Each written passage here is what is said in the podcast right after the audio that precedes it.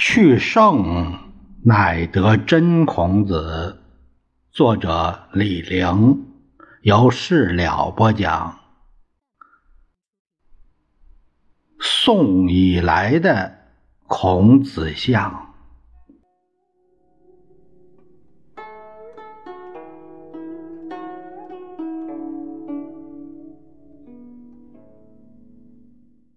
我们走进孔子这一节，看看是。宋以来的孔子像，古代祭孔，唐以前情况不太清楚。唐开元八年，也就是公元七二零年以前，只有孔子和颜回是塑像，实则是画像。这以后才一律改为塑像，而且都是坐像。宋元祭孔改四配，颜回、曾参、呃孔吉、孟轲加十哲，啊去颜回，补专训师，也是塑像，也是坐像，但明代有人说佛寺才用塑像。塑像的彩画容易剥落，大不敬。嘉靖九年，也就是公元一五三零年，孔庙改制，毁塑像，改用木主，和以前大不一样啊，都成木偶了。宋以来的孔子像，小一点的雕像倒是有一点都不太好。有些还显得很滑稽，主要流行的还是平面的彩绘画像或是石刻画像。这些像有几幅到处用，大家比较熟悉，但说实话，形象并不怎么好。比如明代彩绘的孔子燕居像，露齿豁牙，哎，耷拉着眉毛，一脸的呆气。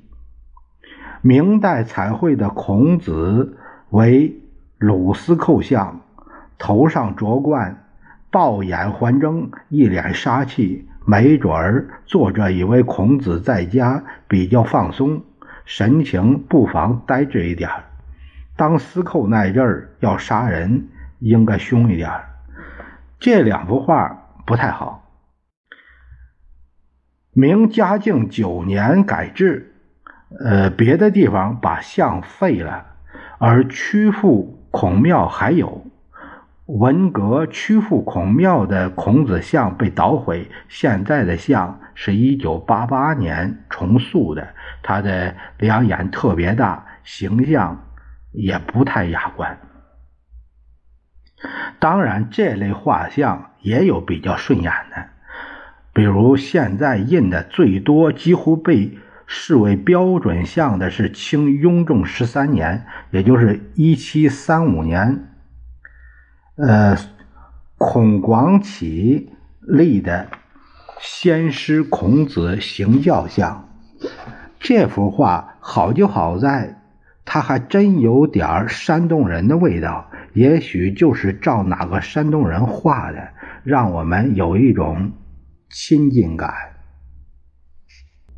山东人有什么特点呢？第一，大个子比较多。古人说孔子高九尺六寸，也许夸大，但肯定比较高。古代有些地方人确实比较高，比如孔子说的长笛个子就很高，这个是出自《国语·鲁语下》。